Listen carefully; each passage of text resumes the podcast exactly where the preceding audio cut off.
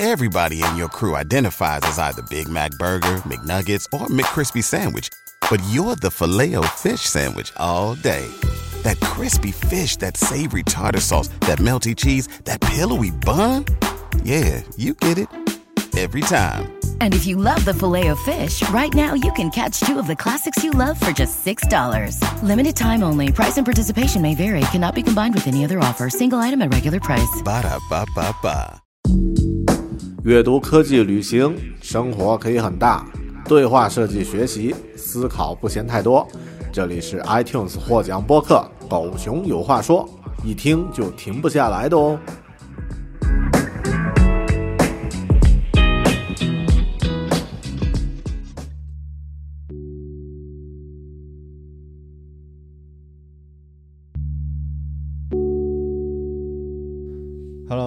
欢迎收听独立知识型脱口秀《狗熊有话说》Bear Talk，我是大狗熊。我们几乎每个人都听说过微软啊、每个人也都有使用过微软的产品，不管是操作系统、游戏机，或者是笔记本电脑硬件、软件等等。那么，很少有人知道微软总裁 Satya Nadella，他的个人的成长经历和故事。啊、那么我们国内的人喜欢称呼他为纳德拉，啊、在英语语境里面呢，大家叫他的名字 Satya。那么作为微软的第三代 CEO，他对于微软的改变和影响是什么样的？我前段时间呢读了他的自传《Re Hit Refresh》，然后有一些感受，啊、做了一期 YouTube 的英文视频，分享过呃一些个人的感受和体会。那么在这期节目里面呢，想和大家简单的介绍一下他这本书《Hit Refresh》刷新。微软的 CEO，我们最熟悉的当然是比尔盖茨。那么作为呃这个庞大帝国的一个开创者，那么他的基因呢也融合在了这个企业的文化里面。但后面第二任 CEO 啊、我们可以把怎么说？可以把这个比尔盖茨理解成变形金刚里的这个擎天柱啊，那么呃有点理想主义啊、然后开创了一个新的这个世界格局啊、公司的这个呃格局。但之后呢，他把接力棒呢传给了这个史蒂夫·鲍尔默。那鲍尔默呢是一个营销型的这个特别厉害的一个营销型人才。大家如果看过呃比尔盖茨和鲍尔默同时出现的那个呃微软发布会的现场，就可以感受到，一个是书呆子，一个是推销员。啊、鲍尔默呢也将这个微软的啊、这个业绩和公司呢推升到了一个新的高度。那么之后呢，传递给了这位印度裔的这个呃 CEO 呃 Satya Nadella Nadella 啊或 Nadella 啊，我搞不清他的名字这个准确发音。那么呃，这个纳德拉他其实是一个印度裔的这个美国人。那么呃小时候呢，跟随父母来到了美国，然后呢。呃，在美国读书，然后获得绿卡，然后工作啊啊、之后呢，入职微软，然后他是一九九二年加入微软的，一开始呢，在这个搜索引擎的这个团队工作，然后一直在这个就是我们知道的这个 Bing 啊必应这个搜索引擎，然后呢，学习如何去这个呃呃发展产品，然后管理团队啊，之后呢，就在啊、我看是哪一年啊，anyway。就在一个呃时机成熟的时候，二零一四年啊，成为了这个微软的 CEO。那么这本书它的这个自传里面呢，其实关于他个人的成分只占很少的比重，大部分呢是讲述这个公司的企业文化、故事、愿景、理念等等。那么可以把它理解为一本推销这个微软企业文化的一本啊、一本书。那么他个人的这个成分呢，只占到很少的比重，但就呃，哪怕是这样的话，我觉得也还是可以学到一些东西。比如说，呃，举两个例子吧，就是他从小喜欢这个玩板球啊，cricket 就是印度印呃印度和英联邦国家都喜欢玩的一项运动。然后从这项体育运动里面呢，他学习到了如何去领导一个团队啊，如何去推进所有的人同时去朝着一个目标去努力。这个当然跟他最后成为一个公司 CEO 是有很大关系的。那么另外一点是从战略的这个角度去看，他有一个个人的例子，就是他之前是获得了一个绿卡啊，已经拿到绿卡了啊，但拿到绿卡呢，他的老婆要去美国和他工作，呃，加入他的话，其实是因为当时的绿卡是有一定限制，呃，不能呃不能这个配偶直接去呃团聚，然后生活在一起。后来呢，他就想了一个策略，就是他把他的绿卡撤销。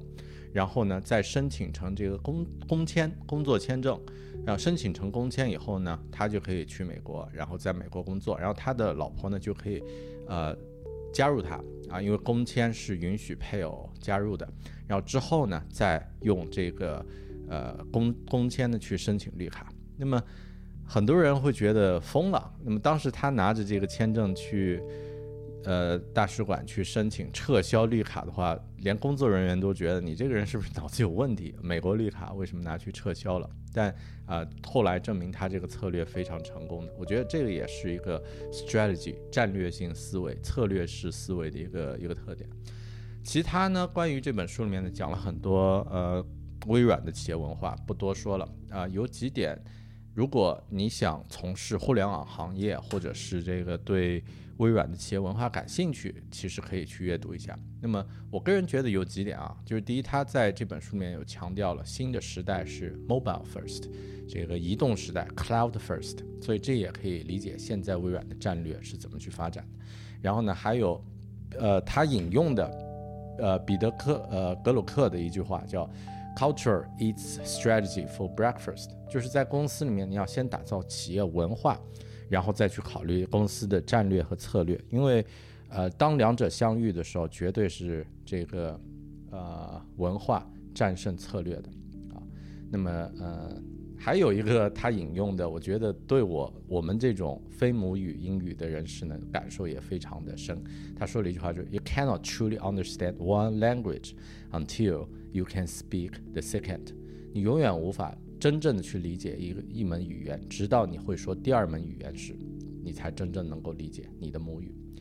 OK，那么这就是呃这本书《Heat Refresh》的一些概括性的介绍啊。如果感兴趣的话呢，可以观看我的 YouTube 视频 Bear Talk 啊，就可以呃收看这一期的英文节目，或者呢继续收听这期博客后面的这个英文内容。谢谢您的收听，我是大狗熊。您正在收听的是 Bell Talk，狗熊有话说。我们下期再见。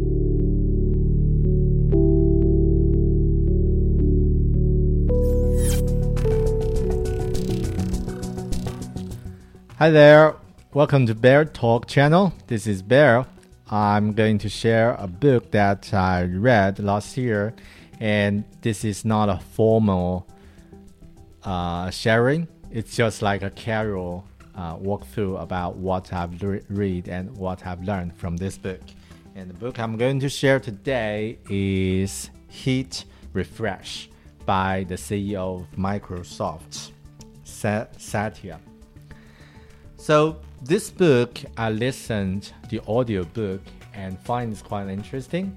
So it seems as many of the memorials from business leads that you cannot learn what the true personality of this person, but still you can learn a lot of things from the industry and from for the company.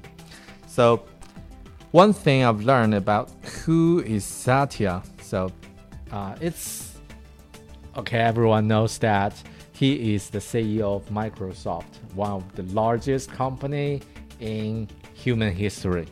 But also, I've learned from this book is that his personality is quite interesting because I've learned his voice because he read the first chapter of the book and it sounds really like a leader, you know, something like uh, Barack Obama. So quite calm and firm and deep, and it sounds really, really, really great. So, yeah. This is the first impression. Also, um, he's a big cricket fan and learn a lot of things from cricket game uh, about how to uh, how to become a better leader. Also, uh, he joined Microsoft in 1992, uh, worked as search engine team before becoming a CEO, and did a really good job on Bing the search engine from uh, Microsoft, and then become the CEO, uh, preceded by Steve Ballmer, uh, the legendary CEO uh, after Bill Gates since 2014. And also, he got one thing. This is quite uh, interesting about his uh, personal story. So he got a green card in the early stage. Uh, I think when he just got into US and he got a green card, but because his wife uh, doesn't have didn't have a, a, a valid visa to work and live in US, so he withdrew this green card and to so that he can apply a work visa and then use his work visa to invite his wife to join him in US and then uh, both of them can apply green card later. So he went to the um, you know the em um, embassy and asked to withdraw his green card, and everyone said, "What? Are you out of your mind?" But it seems that it works. So I think this is as a as an evidence that, uh, about uh, this guy's strategic thinking is really, really is really good. Um, what I've learned from this book, something I think is more around uh, leadership and some behind stories in uh, from from Microsoft. But yeah, speaking of the leadership, this is something I've learned. Uh, leaders need to synthesize information to find priorities from the noise. Leaders to three things clarity, energy, and balance as a short term, long term works.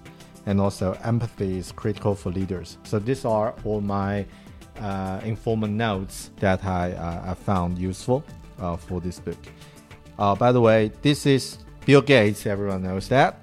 Uh, Steve Ballmer, uh, the first CEO of Microsoft, the second one, and the current one, uh, Satya. After reading this book, I have find some. I have some personal comment. So it's, I think it's not the great uh, memoir that I've read from those business leaders. Uh, it's definitely as good as not as good as Shoe Dog by Phil Knight. It's not personal. It's more like a, a selling book for Microsoft because uh, you can learn a lot of things from the company. But I think it's really good to learn those things. And uh, from a reader's perspective, if I am an employee, I would like to work with Microsoft after reading this book. But if uh, after reading uh, Everything Store, about the stories, uh, the stories about Amazon. I don't want to work with Amazon. And also, I think after reading Steve Jobs um, by what uh, uh, by Isaacson, um, I think I'd like to have Steve as my boss. But after reading the uh, the story about Elon Musk, I want hang out with this guy as uh, he's a really cool cool guy. Yeah. So I think in general, this book feels like a, a evangelist for Microsoft, which is good to learn some business and IT industry terms. So if you want to talk fancy uh, with friends who's working in uh, IT or uh, like uh, tech companies, this book is a good reading. Uh, it's a good starting point. And one thing that I've learned from this book is that when Microsoft acquired Nokia and so many roles are disestablished and people get laid off. And it's not about they are not good, but it's just about the business strategy changed. So it seems quite crucial for those people, uh, those people's life But I think it's not personal, and this this is the crucial um, how business works. And for individuals, probably we need to get ready for some uncertainties uh, sooner or later. And this is some opinions from this book, which I feel quite relevant. Unlearn is even more important for a corporation as Microsoft. Yep. People used to fix mindset to complain things at Microsoft. Good term could be used in a bad way. So, you know, growth mindset, fixed mindset, these are some good terms, but if you use it in a different situation, it could be a bad way. And also, our industry doesn't respect tradition but innovation. Right? Cannot argue with that. Agility for the long run and short term is must have. And you should own customer scenario, not code or design. This is really helpful, really interesting. And some quotes from this book mobile first, cloud first. Right. Culture eats strategy for breakfast. This is not um, Satya said, but Peter Kruger said. I think it really makes sense. And the other one is don't do easy things, do important, valuable, and difficult things. Right.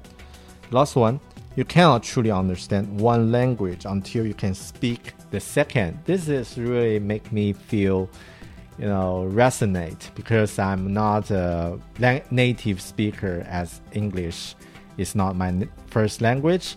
But when I able to communicate in English, I feel I have a better understanding about my native language, Chinese, which is amazing. So, yeah, be sure to learn something you're not familiar with, and it could open another door for you. Right. I think also I find two further reading. Uh, I, I haven't catch the second one, Mirror Worlds. I don't know if it's actual book because I didn't find it. But first book, Snow Crash, is a, a must to read, must to read for any uh, sci science fiction lovers. So, yep, this is what I've learned from Hit Refresh by the CEO of Microsoft, Satya. And hope you like this video. I don't know. Let me know your thoughts and please leave a comment if you have any questions or any thoughts. Uh, if you haven't subscribed this channel, please do. Um, and I will see you in the next video. And bye for now.